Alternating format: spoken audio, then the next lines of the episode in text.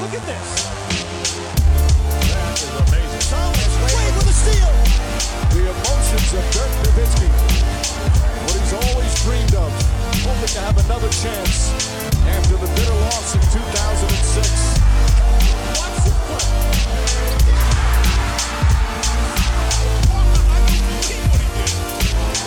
That is amazing. Hallo und willkommen zu Get Next, dem deutschen Basketball-Podcast im Internet. Mein Name ist André Vogt und ich grüße euch zur neuen Folge unseres kleinen, aber feinen Basketball-Spiels. Heute mit der Rapid Reaction am Dienstag. Heute ist der 15. November und diese Rapid Reaction wird präsentiert natürlich von manscaped.com, dem Namenssponsor dieses kleinen, aber feinen Basketball-Hörspiels. Und heute Abend gibt's Cross-Promotion. Heute Abend ist ja wieder der, der Fragen-Stream. Heute Abend mache ich wieder Buckets, wo ich mir ein paar ne, ähm, Szenen anschaue aus der NBA und analysiere die für euch. Wo?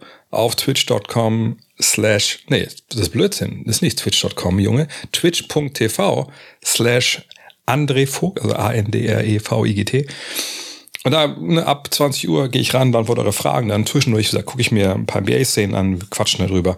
Und da werde ich auch heute äh, was äh, weggeben, was verlosen an euch. Und zwar einmal das Performance Package 4.0 von äh, Manscaped, was da alles drin. Der Lawnmower 4.0, der Weed Wacker, der Crop Preserver, das ist so ein intim, intime Deo-Lotion, der Crop Reviver, ein erfrischender Intim Toner Spray, Papier, wo man sich draufstellen kann, um halt ne, die ganzen Haare aufzufangen, man sich da äh, rasiert untenrum. Es gibt einen Kulturbeutel, es gibt Boxershorts, alles äh, da drin. Heute Abend würde mich freuen, wenn ihr dabei seid, äh, ab 20 Uhr auf twitch.tv slash André Vogt. Und wenn ihr sagt, ja, aber ich gewinne nie was, ich muss nur mal sicher gehen, ich will mir das kaufen, ja, dann guckt ihr einfach auf manscape.com, äh, geht ihr in den EU-Store und dann einfach mit dem Code NEXT20 NEXXT20 kriegt ihr 20% auf alles. Free Shipping ist sowieso dabei und 30 Tage Geld zur Garantie. What's not to like? Kommen wir zu den News der Woche. Und gerade muss man sagen, so ein bisschen, oh, ist ein bisschen wenig los gerade in der NBA. Ähm, die Nets haben sich ein bisschen beruhigt. Äh, Kyrie Irving spielt immer noch nicht. Aber da ist ein bisschen Ruhe eingekehrt. Ähm, dann ist es so, dass wir noch weit davon entfernt sind von Mitte Dezember, wenn dann die Trade-Season so wirklich wieder beginnt. Äh, es gibt auch noch nicht wirklich viele Gerüchte. Man sieht das in den USA, ne, einige Portale fangen jetzt an, wild äh, Trades äh, irgendwie rauszuhauen, die sie gerne sehen würden. Vielleicht fange ich damit auch beim nächsten Mal an. Das klickt bestimmt ganz gut. Aber so richtig große News gibt es nicht. Es sei denn, auf dem Feld passiert was. Und das war zuletzt der Fall in Philadelphia. Und zwar, Joel Embiid hat irgendwann gesagt, I guess I was feeling myself. Was hat er damit gemeint? Naja, äh, er hatte 22 Sekunden vor Schluss gegen Utah Jazz mit ablaufender Wurfuhr gegen Jordan Clarkson einen Spin-Move an der Dreierlinie gemacht und hat dann einen Fadeaway-Jumper losgeballert. Ging daneben, ähm, war aber auch nicht so schlimm, denn im Endeffekt haben sie gewonnen gegen äh, die Jazz und ähm, danach gab es noch zwei Freiwürfe für Embiid und damit kam er auf ein neues NBA Season High, aber auch ein eigenes Career High. Vorher stand das bei 50 Zählern, jetzt steht es bei 59 Punkten und dieses Spiel, was er da abgeliefert hat gegen Utah, war puh, das Beste der Saison individuell. Ich glaube, das kann man gut vertreten. Also wie gesagt, 59 Punkte, 11 Rebounds, 8 Assists, 7 Blocks und das Ganze in 37 Minuten. Ja, damit kann man arbeiten, denke ich. Und das Interessante dabei war, es war das zweite Spiel von einem Back-to-Back. Und den Tag davor hat The Process gegen die Hawks 42, 10, 6 und 2 aufgelegt. Also auch nicht so wirklich schlecht. Und ähm, wie gesagt, beide Partien wurden von den Sixers gewonnen. Joel Embiid gerade Man on Fire. Und das gilt auch für Darius Garland, zumindest beim 124, 129, also Niederlage gegen die Timberwolves. Äh, Donovan Mitchell war nicht dabei, etwas am Knöchel. Und da hat Garland gesagt, ja gut, bisher habe ich mich mehr so aufs Passen konzentriert, dann werfe ich selber den Ball mal in den Korb. Ja, hat auch gut funktioniert. 51 Zähler für den Guard der Cavaliers, äh, seine 10 getroffenen Dreier, die waren dann auch Season High in der Association. Ja, und die, was mag die Association noch mehr? Ja, noch mehr als Körbe, kann man das so sagen? Ich glaube schon. Was mögen die noch mehr als, Kör als Körbe da in New York? Ne, ähm, Fifth Avenue ist ja das äh, Hauptquartier. Richtig. Geld. Geld regiert die NBA natürlich auch zum guten Teil. Und die sind immer froh, wenn neue Leute kommen, die noch mehr Geld in die Liga pumpen wollen. Haben wir auch alle mehr davon, sage ich mal. Ne? Naja, und die große Neuerung, die es in den letzten Jahren gab, war natürlich ähm, Kryptowährung, äh, weil es natürlich auch mittlerweile online natürlich so Handelsplätze gibt, zum Beispiel FTX oder Crypto.com, die Namen sagen euch was, die eine Arena Miami, FTX Arena und dann natürlich in LA äh, Crypto.com Arena. Man sieht von Coinbase ja oft auch immer Werbung. Naja, ähm, zumindest sah man das alles bisher, ähm, denn gerade gibt es auf dem Kryptomarkt, ich bin da selber nicht so drin, ich musste mich da auch einlesen, aber da gibt es gerade einen Crypto-Crash, nennt sich das. Ähm, denn ihr mitbekommen, Kryptowährungen verlieren an Wert und das hat zur Folge, dass viele Anleger sagen, oh ja, so wollte ich es eigentlich nicht. Ich dachte, es geht eigentlich sprunghaft nach oben, sprunghaft nach unten. Dafür bin ich eigentlich nicht mit dabei. Ich glaube, ich heb mein Geld mal lieber ab, bevor das hier komplett in den Keller rauscht. Das kennt man ja, glaube ich, vom normalen Aktienmarkt. Auch da bin ich nicht so drin auch. Naja, und dieser Run jetzt auf zum Beispiel diese Handelsplatz FTX oder FTX, der dazu geführt, dass diese Firma jetzt ähm, Insolvenz anmelden musste in den USA. Und ähm, jetzt wird auch bald die FTX Arena nicht mehr FTX Arena heißen, weil, naja, die nicht mehr bezahlen können. Ist das jetzt ein großes Problem für die Miami Heat? Wahrscheinlich eher nicht, denn ähm, die bekommen zwei Millionen im Jahr äh, durch diese Namensrechteverkauf. Fragt man sich natürlich immer, aber äh, gehört denen nicht die Halle? Äh, nee, die gehört vor allem halt ähm, dem Bezirk dort, Dade County. Die bekommen äh, 90 von den 135 Millionen, die FTX mal über 19 Jahre bezahlt hat dafür. Und zwei Millionen pro Jahr, wie gesagt, gehen eigentlich an die Heat. Von daher für die Heat ist ein Vernachlässigen. Ähm, für Dade County, ja, ein bisschen doof. Ne, eigentlich wollten die damit ähm, so Programme finanzieren gegen Waffengewalt, äh, gegen Armut. Ähm, Dade County sucht aber auch schon nach einem neuen Sponsor und ich denke mal, den werden sie relativ schnell auch finden. Und was mit der Crypto.com Arena, wenn einige fragen? Ich habe gestern auch äh, was geretweetet, wo man auch gesehen hat, dass da auch momentan ja, ein bisschen was im Argen liegt. Aber der Chef dort hat gesagt, nee, nee, also wir sind nicht so äh, unsolide unterwegs gewesen wie vielleicht andere im Markt. Ähm, bei uns gibt es keine Gefahr, dass bei uns irgendwas äh, kaputt geht. Warten wir es ab, hoffen wir es natürlich. Man äh, wünscht ja niemandem, dass er pleite geht. Aber im Kryptomarkt ist momentan viel, viel Bewegung. Und es sind nicht nur äh, Teams, die Sponsorships annehmen, sondern auch die Spieler. Das Spiel Steph Curry war mit FTX auch verbunden. Mal gucken, was da noch kommt. Und wenn wir schon bei Steph Curry sind, dann schauen wir doch nochmal nach Golden State, denn dort tut sich gerade ein bisschen was und das ist nicht sehr erfreulich. Steve Kerr hat zuletzt beim 115 zu 122 gegen die Kings Folgendes gesagt. Wir sind im Moment kein Team, wo wir uns leisten können, dass die Jungs Fehler machen. Wir sind nicht gut genug, dass wir mit einer Menge Fehler umgehen können und trotzdem Spiele gewinnen. Was ist daran so interessant, dass er das gesagt hat? Naja, ich habe das ja schon vor ein paar Jahren schon mal ähm, dargelegt es ist so, dass die Warriors eine ziemlich klare und leicht ersichtliche Strategie gefahren seit ein paar Jahren. Ne? Zum einen haben sie diesen alternden Superstar-Kern um Steph Curry, Clay Thompson, Draymond Green. Sie haben äh, ein paar mittelalte Profis wie Andrew Wiggins und Jordan Poole und Kevon Looney. Und dann ist dann aber diese Batterie an jungen Leuten. James Wiseman, Moses Moody, Jonathan Kuminga vor allem. Und eigentlich ne, sollten sich alle diese verschiedenen Teile, aber natürlich vor allem die alten und die jungen, sollten sich irgendwo treffen und äh, leistungstechnisch. Und diese Saison sollte eigentlich die sein, wo die Youngster ein bisschen mehr spielen können, ein bisschen mehr übernehmen können.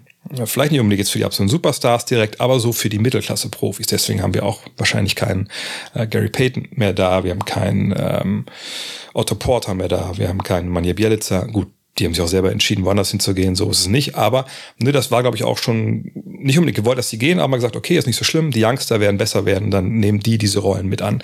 So und genau das ist bisher nicht passiert in Golden State. Ne, James Wiseman wurde jetzt in die G-League geschickt. Steve Kerr dazu gesagt, naja, das ist auch jetzt nicht nur für einen Tag oder so. Nein, nein, wir wollen, dass er da trainiert, wir wollen, dass er Praxis bekommt, damit er besser Basketballer wird. Und das ist ja auch bitter nötig. Ne, wenn man James Wiseman jetzt sieht, oder gesehen hat dieses Jahr, ne, er wurde ja auch relativ schnell auf die Bank gesetzt, dann äh, ist das ja auch sofort ersichtlich. Bei dem geht es ja nicht darum, dass er jetzt irgendwie nochmal fit wird nach einer Verletzung oder äh, dass er jetzt irgendwie gerade, was weiß ich, ein bisschen Spielpraxis braucht. Der Junge muss Basketball auf NBA-Level spielen lernen.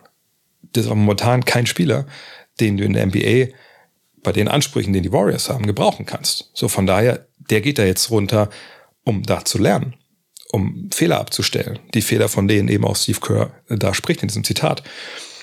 Aber auch bei Moody und Kuminga sieht es nicht viel besser aus. Moody jetzt sehr oft nur auf der Bank. Kuminga kriegt Minuten, aber auch nicht, wenn es wirklich äh, wichtig ist. Und wenn dieses Trio jetzt nachhaltig die ganze Saison nicht funktioniert, dann darf man gespannt sein, wie ne, da dann nachjustiert werden kann. Ihr wisst das, die Warriors ein sehr, sehr teures Team. Ne, da kann man jetzt keine großen Sprünge machen. Ähm, Tradesmäßig ist es super, super schwer, weil ne, die Superstars eine Menge Geld verdienen, die willst du wahrscheinlich nie abgeben. Die Mittelklasse-Profis brauchst du. Und ne, wie, wie willst du das dann machen? Also es wird jetzt äh, spannend, was in den nächsten Wochen und Monaten in, in, in Golden State passiert. Denn ich würde mich festlegen wollen, wenn die Youngster keinen Leistungssprung hinlegen, dann wird das schwer mit der Titelverteidigung.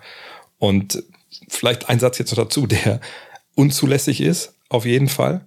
Ich möchte ihn trotzdem mal gesagt haben. Ne, wir haben natürlich ähm, bei diesen Warriors in der Vergangenheit echt tolle Drafts gesehen. Ne? Ob es jetzt Curry war, die man gezogen hat, Clay Thompson, Draymond Green.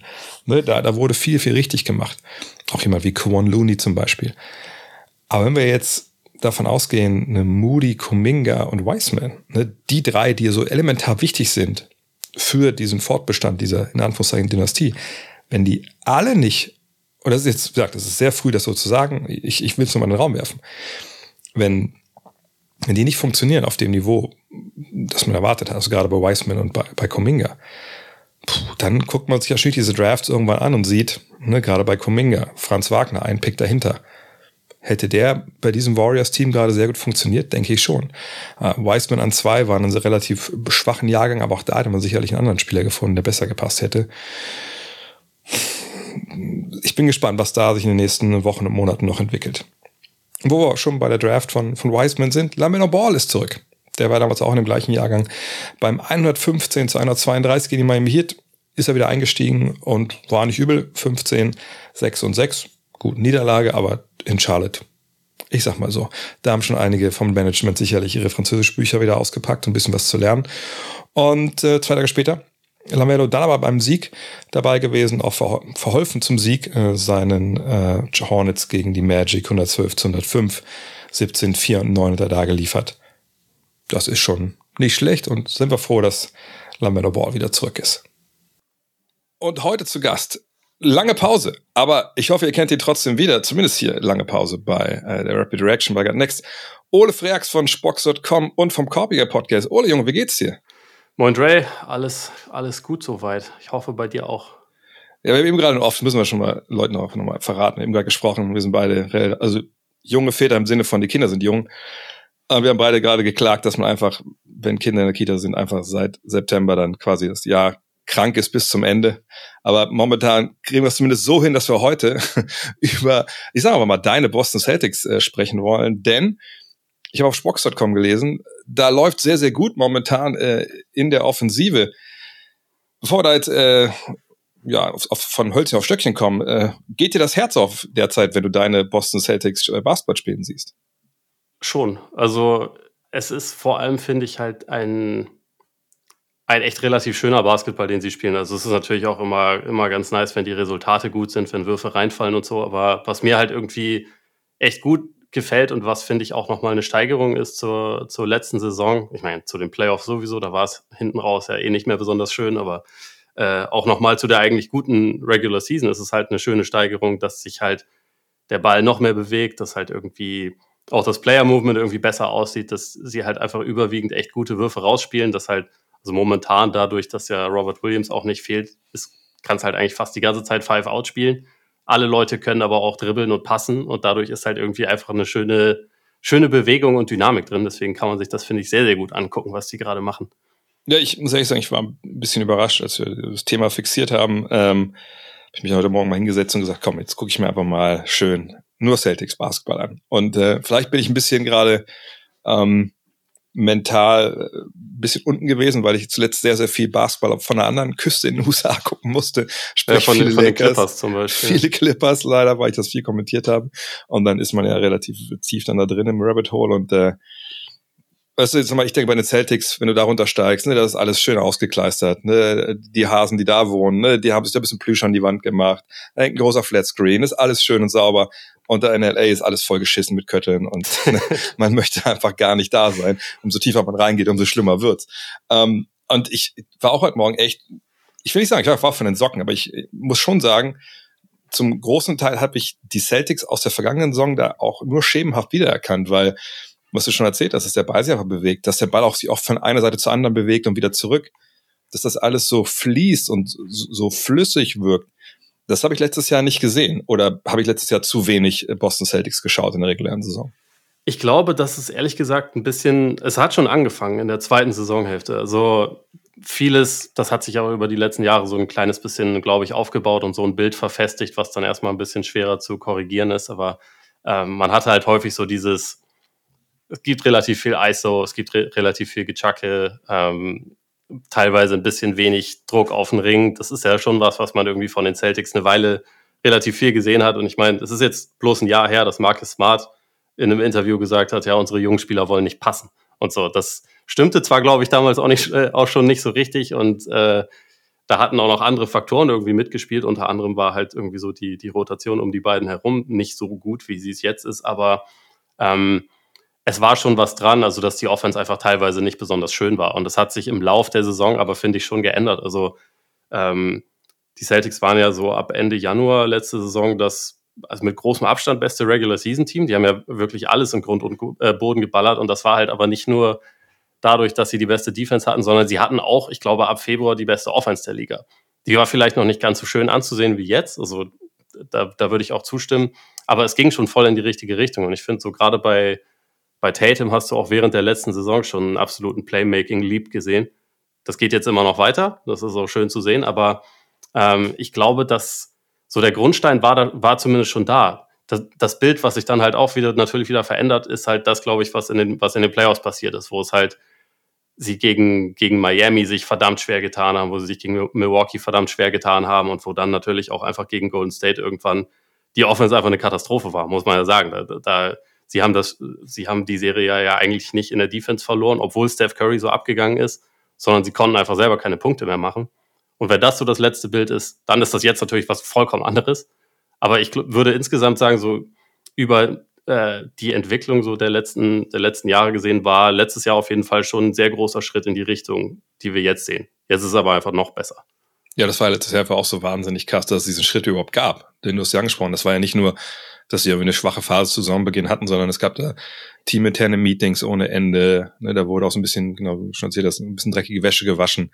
Und das, deswegen war letztes Jahr eigentlich auch für mich ja, ähm, Imo Odoka Coach of the Year. Denn sowas ja, er hat in, jeder Pressekonferenz am Anfang der Saison gesagt, genau, mein Team ist ja. scheiße. Der hat sich immer ja, genau. nur beschwert über alles, was sie machen. Ja, aber auch mit Recht. Und aber dann trotzdem diesen Turnaround zu schaffen in so einer Liga, wo natürlich die, die Spieler eine Menge zu sagen haben, das war einfach grandios. Und ich habe letztes Jahr auch gesagt, ich wüsste nicht, wann das schon mal so passiert ist. Weißt du, Miami damals ne, mit, mit äh, 2006 mit Pat Riley, die haben irgendwann Richtung Playoffs dann den Schalter umlegen können und so, aber nicht so wie diese, diese Celtics halt. Und ähm, was ich schon sehe jetzt momentan ist, ist eben dieser Wert von Kontinuität, ne? dass man vergangenes Jahr so ein bisschen vielleicht diesen, diesen Aha-Moment hatte, ah, okay, stimmt, wenn wir so spielen, ein bisschen besser, ein bisschen anders, ne, Ball bewegen, dann wird's für alle leichter, ähm, so kollektiv, aber auch vielleicht so Aha-Momente individueller Art, ne, von Spielern, die vielleicht ihre Rolle besser verstanden haben. Und dann eben die, diese Playoffs, wo es dann eben nicht mehr lief. Das ist, kann ja auch sehr, sehr heilsam sein ne, für die kommende Offseason. Man merkt, okay, das, das, da sind wir nicht weitergekommen. Was müssen wir eigentlich jetzt machen? Und dann kommt mit, mit Joe Mazzula dann ein Trainer rein, der ja alles das gesehen hat, auch intern gesehen hat, aber sicherlich, junge Leute sind ja oft dann so, auch ihre eigenen Ideen haben und der dann kommt und sagt, hier, ich habe genau die Lösung für uns. Die hören alle zu, weil sie gerade schon ganz, ganz nah dran waren und eben auch schon eigentlich schon wissen, wie es geht, nur vielleicht den letzten Push brauchen. Und jetzt sehen wir das, was wir da gerade sehen. Und ich finde das einfach, er, wirklich erstaunlich, wie sehr das aus einem Guss da halt läuft. Aber ich glaube, es ist, wie gesagt, einfach, einfach auch der Tatsache geschuldet, nicht nur, dass sie sich einzeln verbessert haben, da kommen wir dann auch zu, wenn wir um Tatum so sprechen, und Brown, aber dass sie einfach als Mannschaft diese Kontinuität haben und wenn du dann ins Trainingslager kommst, du nicht groß gucken musst, okay, was macht der eigentlich, was macht der eigentlich, sondern wir kennen uns ja und einer wie Malcolm Brockton, wenn er kommt, der ist so spielintelligent, der braucht keine große Anlaufzeit. Von daher, das ist wirklich gerade so ein perfekter Sturm gerade in der Offensive der Boston Celtics. Ja, ich glaube auch und vor allem ist es halt, also ich meine, die, die Top 7 wusste man vor der Saison eigentlich schon, dass die halt quasi so besteht, wie sie letzte Saison auch bestand. Das war ja letztendlich ein bisschen, bisschen auch eins der Probleme am Ende, dass die halt in dieser Phase, wo Boston dann diesen Turnaround geschafft hat, dass sie halt eigentlich zu siebt gespielt haben und dass am Ende dann auch ein paar Leute so ein bisschen platt waren, unter anderem Robert Williams, der in den Playoffs ja sowieso äh, rein und raus war. Aber die kennen sich schon. Derek White kam ja auch erst während der letzten Saison, hatte jetzt das erste Mal ein ganzes Training Camp mit dem Team. Der kennt das jetzt schon besser. Und ich meine, Derek White, äh, White ist sowieso sehr spielintelligent, würde ich sagen. Also ein super Decision Maker war er einfach von Anfang an. Und du musst halt, sie haben da nicht viel verloren, abgesehen davon, dass, dass Robert Williams momentan jetzt nicht dabei ist, sondern es, es ist halt so eine Basis, auf die halt nur drauf addiert werden konnte. Mit Brockton, den du schon angesprochen hast, auch mit Sam Hauser, der natürlich schon irgendwie als Shooter ein bisschen Spezialist ist, aber der das ja auch voll sein kann in dem Team. Also weil ähm, da ist einfach schon, schon so eine gute Basis etabliert, dass er halt einfach reinkommen kann, diese eine Stärke einbringen kann. Und das ist halt aber, also das ist kein, kein langwieriger Prozess und so. Und dazu hast du dann, also wie du schon, wie du schon gesagt hast, auch von, von einzelnen Spielern äh, positive Entwicklung. Ich würde auch Grant Williams absolut hervorheben. Also ähm, das ist ja, der galt vor zwei Jahren noch als jemand, der halt nicht werfen kann den man halt offen stehen lassen kann. Letzte Saison hat er dann auf einmal richtig, richtig gute Dreierquoten geschmissen. Also ähm, hatte phasenweise ja die Liga sogar bei der Quote angeführt, aber war halt auch eigentlich mehr so ein Typ stationärer Shooter. Meistens. Ne? Also der halt irgendwie so am Ende der, der Possession dann, dann war. Und ich meine, sie haben Spiel 7 gegen Milwaukee letztendlich gewonnen, weil Milwaukee dachte, wir glauben nicht, dass Grant Williams uns schlagen kann von der Dreierlinie und er hat sie dann geschlagen. Und das war aber halt alles quasi oder fast alles waren auf eine Dreier. Und jetzt es gibt Closeouts, aber er kann die halt auch attackieren. So, er kann den Ball auf den Boden setzen, er kann selber zum Korb gehen, kann auch entweder dann, auch wenn er jetzt nicht der klassische Top-Athlet ist oder so, kann er entweder am Korb finishen oder er spielt halt den Ball wieder raus. Und es ist halt, das trägt halt, glaube ich, alles dazu bei, dass halt in der gesamten Rotation eigentlich fast momentan nur Spieler sind, außer jetzt vielleicht von so ein paar Bigs abgesehen, die ähm, gute, schnelle Entscheidungen treffen können und die halt den, den Ball in Bewegung halten können. Deswegen hast du halt selten dieses, wie Greg Popovich das früher genannt hat, so dass der Ball festklebt irgendwo, sondern es ist halt, ähm, es ist halt alles irgendwie in einer sehr guten Bewegung. Ja, und vor allem wissen sie, was, was sie damit machen wollen. Ich meine, das ist ja eine Sache, dass du gewisse Fähigkeiten hast. Und das andere ist ja, dass du innerhalb von allerkürzester Zeit die richtige Entscheidung halt triffst. Oder vor allem auch eine Entscheidung, wo die äh, Kollegen wissen, was kommt. Oder einfach nicht bereit sind, wenn du eine bestimmte Aktion fährst, vielleicht nicht jetzt im, in dem Play vielleicht so drin ist, sondern du nimmst einen Ausstieg, dass die aber genau wissen, wie sie reagieren. Denn dann hast du ja halt auch diese Bewegung abseits des Balles, die ich finde, die man grandios sieht in, in Boston halt gerade, ne, wo andere Teams dann, wo nur einer sich bewegt und der Rest steht rum, gibt es immer noch mal diese Cuts auf, auf der Weak Side. Ähm, Williams gebe ich dir vollkommen recht, also dass der jetzt wirklich den Ball auf den Boden setzt und dann auch noch damit was anfangen kann. Ne, ist ja eine Sache, wenn du mal dribbelst und dann gehst im Endeffekt nur in eine Richtung und wenn da plötzlich einer steht, dann ist auch schon wieder zu spät. Versus, naja, ich fake, ich, ich attackiere den Closeout, ich habe die Augen aber oben und wenn dann die Hilfe kommt, dann geht der Ball weiter, ne? Oder ich kann auch einen Eurostep machen und so. Das sind alles Sachen, da gebe ich vollkommen recht, das haben wir bei ihm noch gar nicht gesehen. Und äh, das ist wirklich eine wahnsinnig, äh, wahnsinnig tolle Entwicklung, finde ich, von dieser ganzen Mannschaft. Aber ich, ich denke einfach, das hat auch viel mit Matsula zu tun, weil ne, er hätte ja auch reinkommen können und sagen, jetzt bin ich, ich bin da, ich bin jung, ich habe jetzt ein paar ganz andere Ideen, aber er hätte sicherlich auch auf dem einfach aufgebaut, was vorher schon da war. Und äh, zumindest offensiv ist das natürlich ähm, äh, grandios. Allerdings finde ich auch gleichzeitig, muss man sagen, naja, defensiv ist es noch gar nicht so grandios wie ja. vergangenes Jahr. Also, wir sehen aber im Defensivrating momentan nur auf Platz 22. Hat das jetzt für dich nur mit der Abwesenheit von Robert Williams zu tun oder siehst du da andere äh, Problemstellen?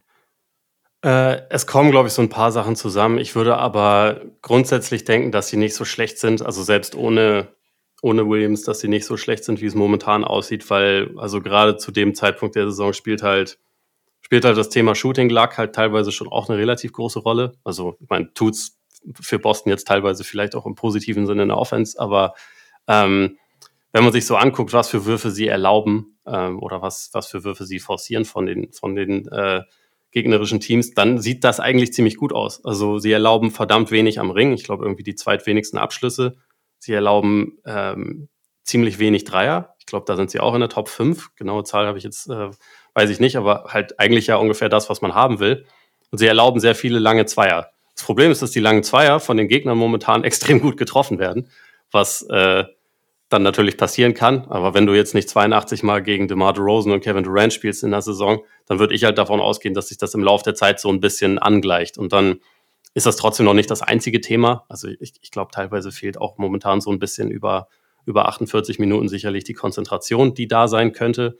Ähm, aber ich glaube, dass das schon auch ein Faktor ist, warum es halt momentan noch ein bisschen schlechter aussieht, als es in Wirklichkeit sein müsste.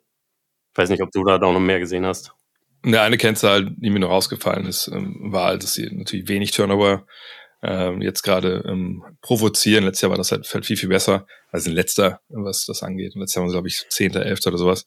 Aber das ist alles auch so noch, noch so random, finde ich, jetzt zu früh in der Saison. Da kannst du einfach auch äh, ja, ein paar Teams gespielt haben, die aber wahnsinnig gut drauf aufgepasst haben, keine Ahnung.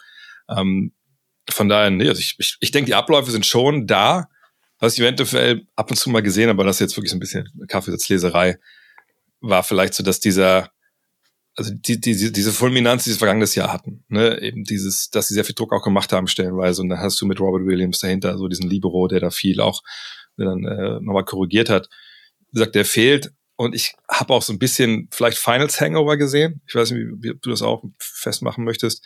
So nach dem Motto, jetzt ist Oktober, ist November, naja, ne, also wissen alle, erst im April, Mai wird's wichtig. So, ich glaube, viele Teams, die dann wirklich eine lange, lange im Jahr vorher gespielt haben, vor allem auch in den Finals dann, dass sie vielleicht zu Beginn defensiv so ein bisschen Pappkörner lassen. Aber wie gesagt, das ist mehr so Kaffeesatzleserei gerade. Ich kann mir schon vorstellen, dass das ein Faktor ist. Also ich meine, da kommt es natürlich dann auch äh, zur Geltung, dass so die Minuten, die no normalerweise halt dann wahrscheinlich an Robert Williams gehen würden, die gehen jetzt dann an Luke Cornett, an, an Blake Griffin, an Noah Vaughnley. Und die machen teilweise ihren, ihren Job irgendwie schon solide, aber das ist halt, also Williams war letzte Saison, nachdem sie ihn zum Roma gemacht haben, vielleicht der, äh, der Verteidiger mit dem größten Impact ligaweit. Oder er war auf jeden Fall weit mit vorne dabei. Der war also er war ja, glaube ich, am Ende auch im äh, All-Defensive First Team. Und er ist halt so eine, so eine krasse Absicherung. Und der, also solche Spieler ermöglichen das halt auch einerseits, dass du halt diese, ähm, diese aggressive Defense am Mann spielen kannst und dass du halt andererseits trotzdem noch so äh, einfach einen sehr, sehr, sehr großen Einschüchterungsfaktor am Korb hast. Ich meine, selbst, selbst gegen die Warriors in den Finals hat man das noch gesehen. Und da war er ja teilweise nur auf einem Bein unterwegs. Aber wenn er drauf war, war das halt, es war so viel schwerer, irgendwas am Ring zu bekommen, weil diese Defense dann einfach nochmal anders aussieht. Und jetzt gerade ist halt Boston unterm Korb eher klein. Es gibt trotzdem Spieler, die das so teilweise ein bisschen liefern können. Also auch Tatum ist als, als Weakside Rim Protector teilweise ja echt, echt gut, finde ich. Aber es ist nochmal was ganz anderes, wenn da jetzt dann diese Dimension noch dazukommt. Deswegen glaube ich, also ich meine, so dieses, dieses elitäre Niveau, das können sie nur mit ihm erreichen. Aber also sie können, sie können jetzt auch ohne ihn besser sein, als sie jetzt gerade sind. Also da, so, so würde ich das ungefähr formulieren. Aber man braucht es ja auch nicht, wenn man pro Spieler regelmäßig 120 auflegt. Aber lass uns eine andere Sache noch mal kurz äh, übersprechen, die wir vergessen haben, mehr sag ich mal. Äh, Tatum und Brown. So, Tatum äh, wahnsinnig guten Start gehabt. Äh, legitim auch jetzt natürlich in der Konversation um, um den MVP, wenn es die schon geben darf, Mitte November. Da kann man ja auch sicherlich drüber streiten. Ähm, aber wo siehst du die, die, Fortschritte von den beiden jetzt versus der vergangenen Saison? Weil klar, es war eine lange Spielzeit, 21, 22. Eigentlich denkt man ja, so viel können die gar nicht draufpacken. Aber ich finde gerade, also bei beiden sieht man, habe ich glaube ich, klare Fortschritte. Ich würde vielleicht erstmal erstmal mit Tatum anfangen oder beziehungsweise, ich meine, etwas, was, was bei beiden, glaube ich, einfach über die Jahre gereift ist, ist so dieser, dieser, diese Geschwindigkeit beim Decision Making, auch so ein bisschen Vertrauen in das, was man kann und was man machen muss und auch Vertrauen in die Mitspieler, wo auch die Qualität der Mitspieler eine Rolle spielt, fairerweise. Aber ähm, ich glaube, das ist halt etwas, was, und ich meine, bei Jalen Brown finde ich das immer interessant, weil wenn man so ein, wenn man dann so auf die Zahlen guckt, dann lässt sich das teilweise gar nicht so gut belegen. So, er spielt immer noch ähnlich viele Assists wie Turnover und so. Das ist ja über seine Karriere schon eigentlich immer so der Fall. Wenn man die falsche Possession einschaltet, dann hat man auch von ihm immer mal wieder so wilde Sachen drin. Ähm, aber das ist irgendwie voll okay, weil das, äh, ich glaube, das Positive überwiegt halt total. Und er ist halt nach wie vor einfach jemand, der, der jeden schweren Wurf irgendwie treffen kann, der ähm, so was sein, sein Dribbling, seine ähm, Beweglichkeit, seine Richtungswechsel und so angeht, halt immer besser geworden ist. Und der, der größte Fortschritt in dieser Saison ist halt, dass er endlich seine Freiwürfe trifft. Ähm, das, das, der war, also ich glaube, er hat in seiner Karriere noch nie ansatzweise 80 Prozent geschafft, obwohl er wirklich gut werfen kann. Und äh, das, das ist jetzt gerade ein bisschen anders. Ähm, und deswegen, das ist, glaube ich, bei ihm so mit der größte Fortschritt.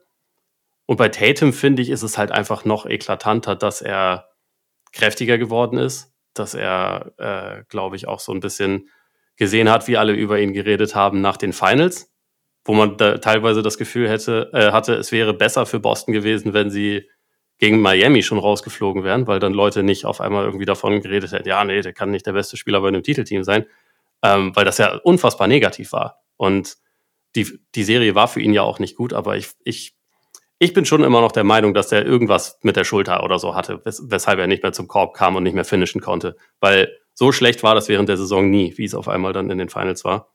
Aber egal, jedenfalls, das, was man jetzt von ihm sieht, ist halt, es geht sehr konsequent zum Korb. Ähm, er zieht momentan, glaube ich, neun Freiwürfe pro Spiel. Bisher war er nie ansatzweise auf dem Level. Er trifft momentan fast alles am Ring. Ich hatte nachgeguckt, das waren, glaube ich, also vor dem Spiel heute Nacht waren es knapp 80 Prozent, die er am Ring getroffen hat. Das ist jetzt nicht unbedingt schlecht. Und ähm, einen Punkt hatte ich jetzt gerade noch. Welchen Punkt? Ach ja, genau. ähm, was mir bei ihm halt auch auffällt, ist, dass er noch so ein bisschen mehr sich abseits des Balles bewegt, gefühlt. Also, ja. ähm, dass er ein bisschen weniger, gebt mir den Ball, ich dribbel, ich initiiere irgendwas, also werf entweder selbst oder, oder, oder passe den Ball dann wieder, was er ja auch kann und was er auch macht und so. Aber das, er macht viele Punkte oder kriegt viele Abschlüsse jetzt einfach so im Fluss der Offense, wo er halt irgendwie so ein, so ein Flare-Screen gestellt bekommt von Smart beispielsweise und dann und dann Richtung Korb zieht und halt einfach leichte Punkte gefüttert bekommt, wo er jetzt nicht selber irgendwie groß was machen muss, außer sich halt ein bisschen bewegen und dann abschließen. Also ähm, der Anteil von den Würfen, die er, die er nimmt, wo vorher ein Pass kam, ist viel höher als noch letzte Saison. Das waren irgendwie letzte Saison 47 Prozent oder so, jetzt sind es 58 Prozent. Und das ist halt über eine Saison gesehen schon ein sehr großer Unterschied. Ja, und da ähm, kommen wir auf den, den Punkt zurück, den wir eingangs erwähnt haben. Es ist ja nicht nur so, dass die anderen sich bewegen, die Stars bleiben stehen, sondern na, auch er, du hast, glaube ich, auch einen, in einem Artikel ja eine Szene gepostet, wie er da einfach rumschneidet und dann kriegt er einen Pass äh, und kommt eben von der Freiwilligen, macht aber einen Korbleger. Ja. Aber er ist eben nicht der Typ, der den Ball in der Hand hält und guckt und guckt und guckt. Das macht er auch. Und ich finde auch dann, ne, sagen wir, von drei Ballbesitzen, wo er den Ball einfach hält und hält und dann macht er irgendwas, ist auch immer einer dabei, wo man denkt, ja, das ist jetzt so möchte gern Kobe irgendwie. äh, wo man denkt, ja, das muss auch jetzt nicht unbedingt sein, aber solche Sachen wirst du halt immer drin haben, ne, bei so einem Spieler wie ihm. Und ich bin auch echt, echt erstaunt, wie er sich da jetzt entwickelt hat. Aber vielleicht hat ihm diese Pleite in den Finals auch nochmal wirklich gut getan in dem Sinn. Ich meine, ich sage nicht, dass er weniger enttäuscht gewesen wäre, wenn sie jetzt gegen Miami rausgeflogen wären. Mhm. Aber gerade, dass er diese Serie hatte, ob er jetzt verletzt war oder nicht, keine Ahnung. Aber ne, ähm, dass er da eben so mittellos war irgendwann äh, im Verlauf der Serie, das glaube ich, das kitzelt dich ja nochmal. Also gerade einer wie er, der ja auch mit Kobe damals gearbeitet hat und das ein bisschen auf seinen Fahnen geschrieben hat, so, hey, ich, ne, ich, ich will der Typ sein, äh, der besser wird und ich will auch immer im Spiel ne, mein, meinen Willen aufzwingen. Wenn du dann, glaube ich, in, in sowas reinläufst wie in die Warriors Defense, dann sagst du, okay, was muss ich machen diesen Sommer? Dann bist du offen für, für Vorschläge und offen auch daran zu arbeiten, was du vielleicht nicht bist, wenn du sich in Spiel 7 rausfliegst und denkst, ja gut, ich habe eigentlich eine geile Serie gespielt, aber kann ich ja nichts für, wenn Jimmy Butler in diesen Dreier trifft. So, ne? Also ich, ich, wie gesagt, nochmal, ich glaube, da kommt echt eine Menge zusammen bei den Celtics gerade. Aber äh, zu Abschluss möchte ich vielleicht dann noch ein bisschen Wasser drauf werfen auf dieses, dieses Fegefeuer der, des Lobeshymnen, die wir hier abgefeiert haben. Gegen wen haben die eigentlich schon gespielt? Also gegen Cleveland haben sie zweimal verloren. Ne, das ist ja auch keine Schande, die sind ja auch gut. Man hat ein Spiel gegen Chicago verloren, okay. Zweimal in Overtime. Das zweite war ein richtig krankes Spiel. Genau. Das war für genau. mich, glaube ich, bisher auch mit das Beste, was ich diese Saison gesehen habe. So, aber der Rest sind da, da kannst du sagen, ja gut, ne, hast Detroit geschlagen, Oklahoma City geschlagen, ne, hast Memphis geschlagen, okay, das ist natürlich ein Qualitätssieg. Aber die steckt da nicht Sixers zum Auftakt. Ja, aber das weißt du auch, bei erster Spiel, ja, ja, weißt du auch mal, ne? Also die Frage ist ein bisschen, wissen wir denn schon, wie gut diese, diese Celtics wirklich sind, äh, wenn man davon ausgeht, dass auch ein Sieg gegen Miami vielleicht jetzt nicht unbedingt gerade, ne, so wie es bei denen gerade läuft, so das große Aushängeschild ist. Also brauchen wir nicht noch ein bisschen mehr, mehr, brauchen wir einfach nicht noch ein bisschen mehr von den, äh, von den Celtics, bevor wir sie wirklich zu einem äh, ja, Titelfavoriten küren. Obwohl, das sind ja. sie sowieso. Aber vielleicht ne, noch ein bisschen mehr zu wissen, dass diese Tendenz, die wir jetzt gerade sehen, dass sie wirklich real ist. Ne, da, da würde ich dir absolut zustimmen. Ich meine, kannst halt letztendlich äh, immer nur gegen die spielen, die irgendwie, Klar. die irgendwie da sind. Und deswegen ist es halt momentan erstmal nur eine ja, klassische Momentaufnahme, wo man sagen kann, bisher haben sie es halt ziemlich gut gemacht, haben jetzt beste, beste Net-Rating, beste Bilanz der Liga, haben jetzt irgendwie gerade, glaube sieben in Folge gewonnen und so. Jetzt gerade sieht das natürlich super aus. Es wird auch schwierigere Phasen geben, aber ich glaube, für mich ist es halt einfach so, ich, ich war mir vor der Saison ziemlich sicher, dass das Team irgendwie in dem Contender-Kreis bleiben sollte. Und momentan spricht für mich jetzt nichts dagegen, dass sie das nicht wirklich sein sollen. Also für, für mich sind bisher Milwaukee und Boston relativ klar die besten Teams der Liga.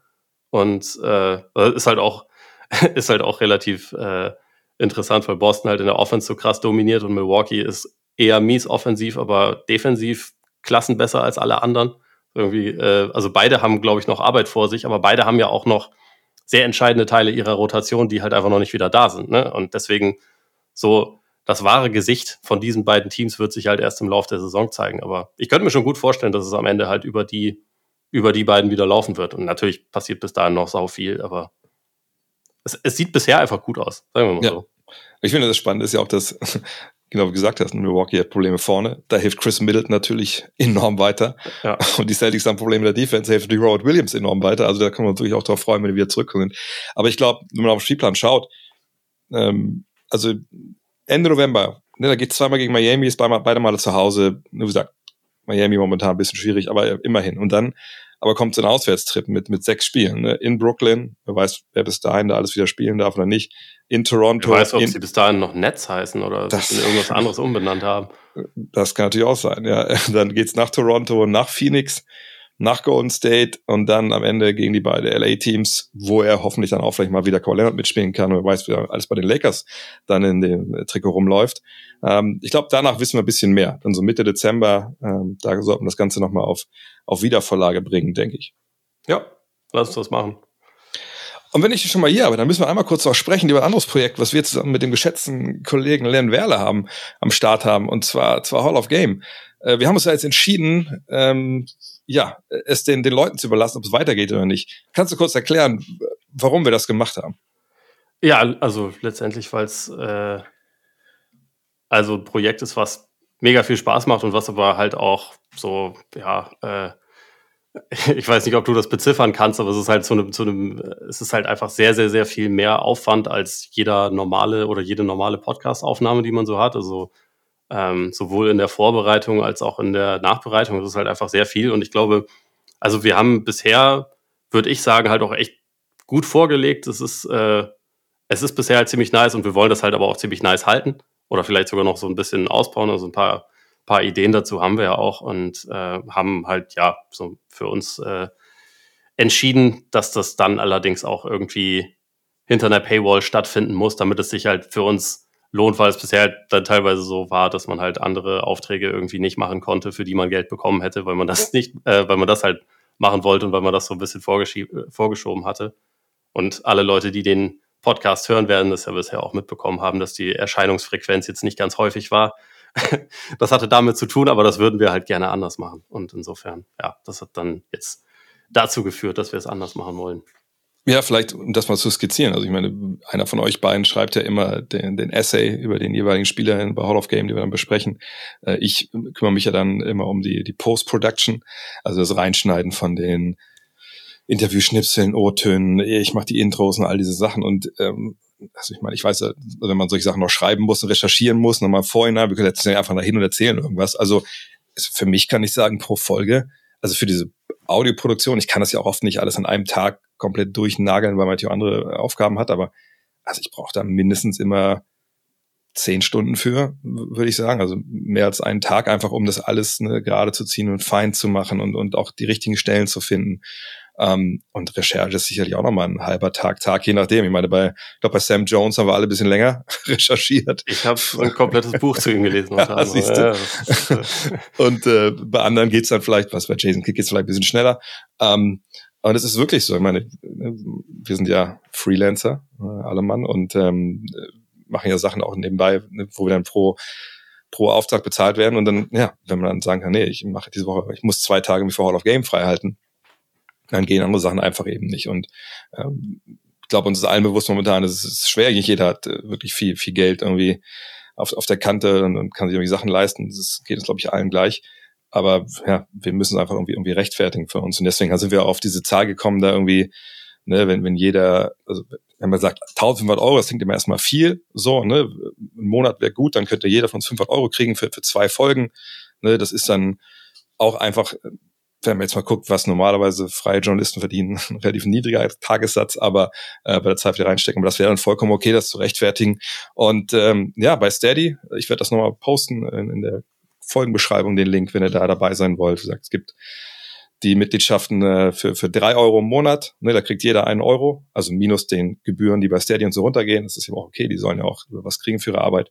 Äh, es gibt natürlich auch dann für, für zehn Euro im Monat könnt ihr selber Hall of Gamer werden, dann äh, kriegt ihr zum einen so ein, so ein Newsletter, wo wir euch die ganzen wirklich, wirklich aus den hintersten Ecken des Internets zusammengekramten Rechercheergebnisse von uns, solche Videos, Artikel, kriegt ihr alles dann von uns auch zugeschickt, wenn ihr tiefer einsteigen wollt, oder runtersteigen wollt in ein sauberes Rabbit Hole. Äh, ihr könnt dann mitentscheiden, ne, wer die nächsten Spieler sind, die wir besprechen. Und wie gesagt, das Ziel ist dann ab dem 1. Dezember anzufangen und ähm, immer zwei Spieler dann pro Monat zu bringen. Mal gucken, also ich bin gespannt. Ich hoffe, wir schaffen das. Wir hatten ja wirklich dann so, ja, knapp so 10.000 Hörer. Ist gar noch mehr, also in den Spitzenfolgen. Und wenn dann nur, nur jeder äh, Achte, kommt das hin? Mathemat mathematisch, ich weiß gar nicht. Jeder Siebte, jeder Achte sagt, ah komm hier. Nee, reicht auch äh, schon weniger. Reicht auch schon weniger, stimmt. Ja. Äh, wir sind dabei, dann, dann wird das weitergehen, dann wird's auch geil. Und wie gesagt, wir hatten ja auch schon, schon ein paar andere Ideen nochmal. Aber die, das Problem ist ja mit Ideen, geile Ideen brauchen immer noch mal mehr Zeit.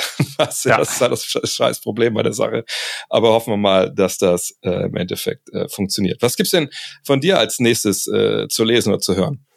Also, äh, den Celtics-Artikel gab es gestern bei Spox. Heute gab es das Power Ranking, äh, was natürlich auch irgendwie zu diesem Zeitpunkt der Saison echt, echt kompliziert ist. Aber ich habe es einfach mal versucht und äh, am Ende stimmt natürlich auch alles, also stimmt jedes natürlich. Ranking und das ist, äh, es wird auch so stehen bleiben über die Saison. Also mein, mein Ziel ist nichts zu verändern beim nächsten Power Ranking. Und das kann ich durchsetzen, weil ich bin ja der Einzige, der es entscheidet. Ne? Und äh, ansonsten mache ich, was das angeht, jetzt ein paar Tage Pause. Geht nächste Woche weiter. Morgen gibt's aber ganz normal Korbiger Podcast.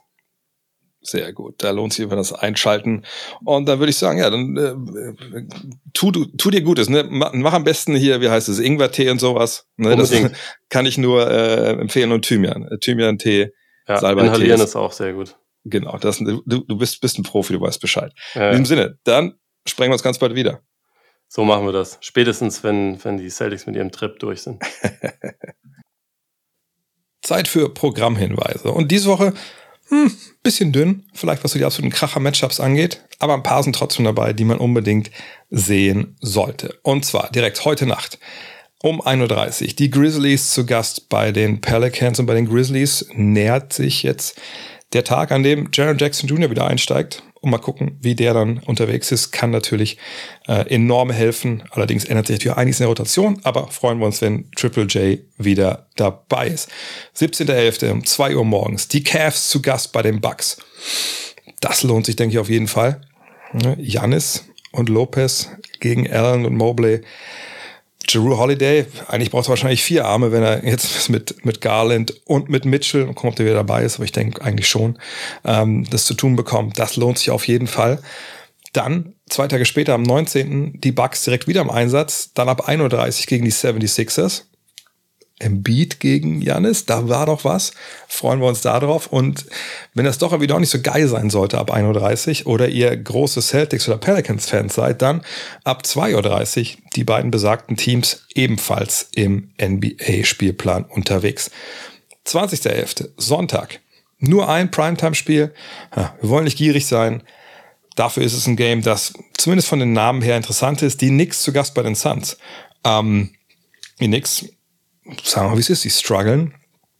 Die Suns sind die Suns, wir haben vorhin über die Celtics gesprochen, äh, für die Suns gilt ja ganz, was ganz ähnliches. Ja. Das ist eine Basketballmaschine, die ist gut geölt, die läuft.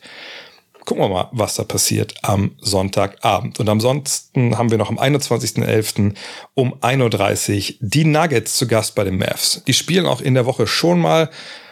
Hättet ihr auch da zu gucken können, könnt ihr euch beide angucken. Aber ich denke, Jokic gegen, gegen Doncic, das ist natürlich immer ein Draufschauen wert. Google des Tages. Ich will ehrlich sein, ich will diese Zeit jetzt noch nutzen, um nochmal auf unser Hall of Game Crowdfunding äh, aufmerksam zu machen. Unter Steady HQ, also S-T-E-A-D-Y-H-Q.com slash de slash hall minus off-game. Da kommt ihr dann äh, zu unserem Crowdfunding. Ähm, ich hoffe wirklich, wir kriegen das hin, weil das ist so ein geiles Projekt und es würde mir echt in der Seele wehtun, wenn man das irgendwie ja, dann, dann begraben würde. Wir haben ja auch versucht mit Sponsoring, das hat dann wieder alles nicht geklappt. Ähm, ach, hoffen wir es. Aber ich, ich, ich, ich meine, wenn es nicht klappt, ist, äh, ne, dann ist es okay, dann, dann ist es ja auch nicht gewollt. Aber ich, ich denke einfach, das ist so ein geiles Projekt. Es, es, es gibt so viel Liebe, die ihr uns da ausgeschüttet habt schon für. Das müssen wir dem Teufel zugehen, wenn wir da nicht, ähm, ja, einfach 500 Leute kriegen, die, die sagen, hey, drei Euro im Monat ist mir das durchaus wert. In diesem Sinne, vielen Dank fürs Zuhören. Äh, die Tage gibt's noch einiges Neues. Heute Abend, denkt dran, äh, gibt's den Fragenstream mit Buckets. Und letzter Hinweis noch, wenn ihr euer Start Next Abo für Season 1 des Magazins noch nicht verlängert habt, oder wenn ihr ein Geschenkabo bekommen habt, die verlängern sich auch nicht, müsst ihr das machen, damit ihr nächstes Jahr die nächste Season bekommt. Und jetzt geht's genau für mich dahin zurück, nämlich das 2000er, 2000er Issue will gemacht werden. Das wird, das wird ein ziemliches Brett. Darauf könnt ihr euch freuen. Bis dann. Euer André.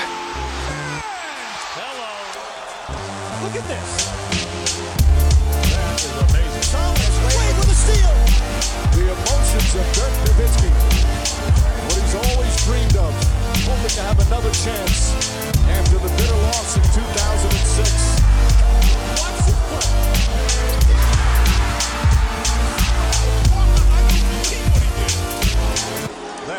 amazing.